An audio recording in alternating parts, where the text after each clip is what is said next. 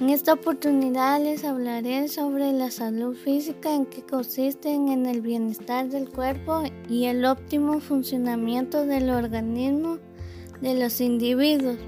Es decir, es una condición general de las personas que se encuentran en un buen estado físico, mental, emocional y que no padecen de ningún tipo de enfermedad.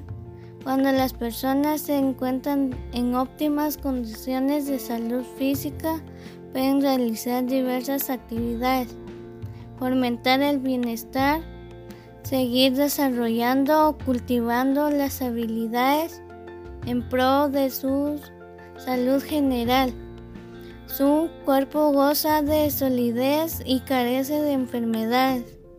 Por tanto, su salud mental y emocional también se encuentra en un buen estado.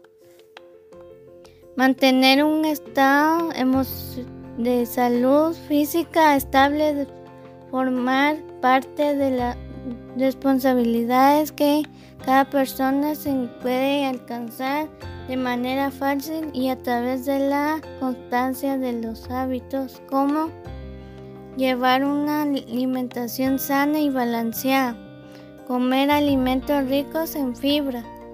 Tomar dos vasos, dos litros de agua al día.